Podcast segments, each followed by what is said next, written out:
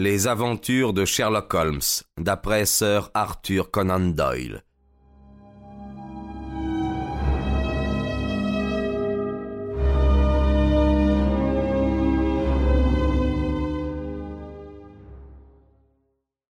Il faisait presque noir avant que nous n'arrivions à Pall Mall dans la chambre de M. Mélas.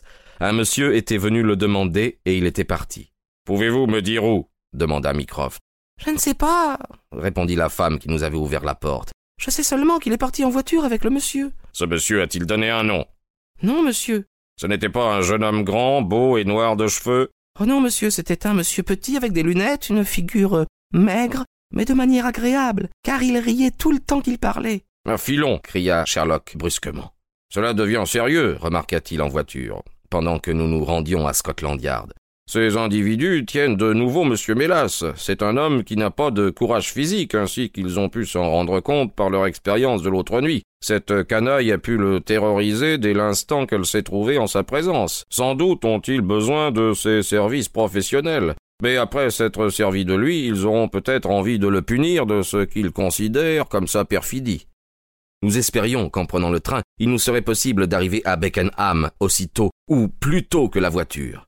Mais, arrivé à Scotland Yard, il nous fallut plus d'une heure pour joindre l'inspecteur Gregson et pour remplir les formalités légales qui nous permettraient de pénétrer dans la maison. Il était dix heures moins le quart passé quand nous atteignîmes la gare de London Bridge, et dix heures et demie quand, tous les quatre, nous sautâmes sur les quais de Beckenham. Une course en voiture d'un demi-mile nous amena au Myrte, une grande maison sombre qui s'élevait en retrait de la rue au milieu d'une propriété. Là, nous renvoyâmes notre voiture et nous remontâmes l'allée. Eh, toutes les fenêtres sont noires, remarqua l'inspecteur. La maison paraît abandonnée. Nos oiseaux se sont envolés. Le nid est vide, dit Holmes. Ben, pourquoi dites-vous cela? Une voiture chargée de lourds bagages est sortie d'ici il y a une heure. L'inspecteur rit. J'ai vu, dit-il. Les traces de roues à la lumière de la lampe du portail, mais qu'est-ce que des barrages viennent faire là-dedans? Bien, vous avez pu observer les mêmes traces de roues allant en sens inverse. Or, les traces en direction de l'extérieur étaient bien plus profondes, si profondes que nous pouvons dire avec certitude que la voiture portait un chargement considérable. Ah là, là, je ne vous suis plus tout à fait, fit remarquer l'inspecteur en haussant les épaules. Cette porte ne sera pas facile à forcer. Mais voyons déjà si nous pouvons nous faire entendre de quelqu'un. Il frappa lourdement avec le marteau de la porte, puis tira sur la sonnette, mais sans succès. Holmes avait disparu tout doucement. Il revint au bout de quelques instants. J'ai ouvert une fenêtre, dit-il. C'est un bonheur que vous soyez du côté de la police et non contre elle, monsieur Holmes, remarqua l'inspecteur en se rendant compte de l'habile manière dont mon ami avait forcé puis repoussé la fermeture. Eh bien, je crois que, étant donné les circonstances, nous pouvons entrer sans attendre d'y être invités. L'un après l'autre, nous entrâmes dans une grande pièce, qui était évidemment celle dans laquelle M. Mélas était venu. L'inspecteur avait allumé sa lanterne, et, à sa lumière, nous pûmes voir les deux portes, le rideau, la lampe et la collection d'armes japonaises qu'il nous avait décrit. Sur la table, il y avait une bouteille d'eau de vie vide, deux verres et les reliefs d'un repas. Qu'est-ce qu'on entend? demanda tout à coup Holmes. Nous ne bougeâmes plus et écoutâmes. Le bruit d'une plainte basse nous arrivait de quelque part au-dessus de nos têtes. Holmes se précipita vers la porte et passa dans le vestibule. Le gênement lugubre venait bien d'en haut. Il s'élança dans l'escalier avec l'inspecteur et moi-même sur ses talons, tandis que son frère Mycroft suivait aussi rapidement que le lui permettait sa corpulence. Au second étage, trois portes nous faisaient face, et c'était de celle du milieu que sortaient les bruits sinistres qui parfois s'abaisser jusqu'à n'être plus qu'un marmottement sourd, et parfois s'élever de nouveau en une plainte aiguë. La porte était fermée, mais la clé était à l'extérieur. Holmes l'ouvrit brusquement et se précipita dans la chambre pour en sortir tout de suite, la main à la gorge. C'est du charbon de bois, s'écria-t-il. Un moment, ça va se dissiper. En jetant un regard, nous pûmes voir que la seule lumière de la chambre venait d'une flamme bleue qui montait vacillante d'un trépied en laiton placé au milieu. Elle projetait sur le plancher un cercle étrange et livide, et dans les recoins sombres, plus loin, nous apercevions deux silhouettes vagues tassées contre le mur. Par la porte ouverte s'écoulaient des exhalaisons de poison qui nous firent halter et tousser. Holmes, quatre à quatre, courut jusqu'en haut de l'escalier pour faire entrer de l'air frais, puis se précipitant dans la pièce, il en ouvrit vivement la fenêtre et jeta dans le jardin le trépied de laiton. Nous pourrons entrer dans une minute, murmura-t-il en ressortant en hâte. Où y a-t-il une bougie? Je doute que nous puissions frotter une allumette dans cette atmosphère. Tenez la lumière à la porte et nous les sortirons. Allons, Mycroft. D'un bond, nous fûmes auprès des prisonniers et les traînâmes jusqu'au palier. Tous les deux avaient les lèvres bleues et tous deux étaient sans connaissance. Dans leurs faces congestionnées, les yeux s'exorbitaient. En fait, leurs traits étaient si décomposés que, sans sa barbe noire et sa forte carrure, nous n'aurions pu reconnaître en l'un d'eux l'interprète grec qui nous avait quittés quelques heures plus tôt seulement au club Diogène. Ses mains et ses pieds étaient solidement attachés ensemble et il portait sur un œil les traces d'un coup violent. L'autre, carotté de la même façon, était un homme de grande taille, arrivé au dernier degré d'émaciation. Plusieurs morceaux de sparadrap étaient disposés de grotesques façons sur son visage. Il avait cessé de se plaindre quand nous le déposâmes sur le palier, et un coup d'œil me montra que, pour lui du moins, notre aide était venue trop tard.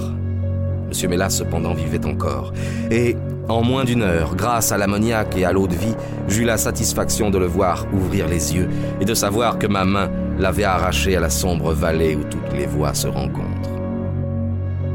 L'histoire qu'il avait à nous dire était bien simple, et elle ne fit que confirmer nos propres déductions. Son visiteur, en entrant chez lui, avait tiré un casse-tête de sa manche et lui avait inspiré une telle crainte d'une mort immédiate et inévitable qu'il l'avait enlevé une seconde fois. À vrai dire, c'était presque un effet magnétique que la ricanante canaille avait produit sur le malheureux linguiste, car lorsqu'il en parlait, ses mains tremblaient et ses joues blêmissaient. On l'avait emmené rapidement à Beckenham il avait rempli son rôle d'interprète dans une seconde entrevue, plus dramatique encore que la première, au cours de laquelle les deux Anglais avaient menacé leur victime d'une mort immédiate si elle n'accédait pas à leur demande. Enfin, trouvant qu'aucune menace ne pouvait l'ébranler, ils avaient rejeté l'homme dans sa prison.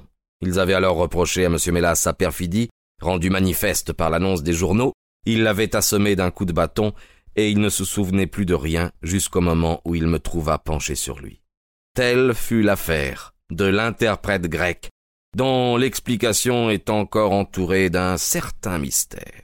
Nous avons pu découvrir, en nous mettant en rapport avec le monsieur qui avait répondu à l'annonce, que la malheureuse jeune fille, appartenant à une riche famille grecque, était venue en visite chez des amis en Angleterre. Pendant son séjour chez eux, elle avait rencontré un jeune homme du nom de Harold Latimer, qui avait pris sur elle un grand ascendant et l'avait plus tard persuadée de fuir avec lui. Les amis de la jeune femme, indignés de sa conduite, s'étaient contentés d'en informer son frère à Athènes et s'étaient lavé les mains de l'affaire. Le frère, dès son arrivée en Angleterre, s'était imprudemment mis au pouvoir de Latimer et de son complice, un nommé Wilson Kemp, homme aux antécédents exécrables. Ces deux canailles, découvrant que, grâce à son ignorance de l'anglais, le jeune homme se trouvait à leur merci, l'avait tenu prisonnier et s'était efforcé par la cruauté et la faim de lui faire signer l'abandon de ses propres biens et de ceux de sa sœur. Il l'avait gardé dans la maison à l'insu de la jeune fille, et le sparadrap sur son visage servait à le rendre plus difficilement reconnaissable au cas où elle l'aurait aperçu. Toutefois, sa sensibilité féminine avait tout de suite percé à jour ce déguisement. La pauvre fille, cependant, était elle-même prisonnière, car il n'y avait Personne d'autre dans la maison en dehors de l'homme qui servait de cocher et de sa femme qui tous deux étaient complices. Quand ils eurent découvert que leur secret était connu et qu'ils ne pourraient venir à bout de leurs prisonniers par la contrainte, les deux canailles s'étaient enfuis sans tarder un instant de la maison meublée qu'ils avaient louée, non sans s'être d'abord vengés, à ce qu'ils pensaient du moins, de l'homme qui les avait défiés aussi bien que de celui qui les avait trahis. Un mois plus tard, une curieuse coupure de journal nous parvint de Budapest. Elle rapportait la fin tragique de deux Anglais qui voyageaient avec une femme. Tous deux avaient été poignardés, paraît-il, et la police hongroise pensait qu'au cours d'une querelle, ils s'étaient réciproquement infligé des blessures mortelles. Holmes, cependant, est, je crois, d'un avis différent, et il estime encore aujourd'hui que si l'on pouvait retrouver la jeune grecque, on pourrait apprendre comment furent vengés tous les maux qu'ils avaient eu à endurer, elle et son frère.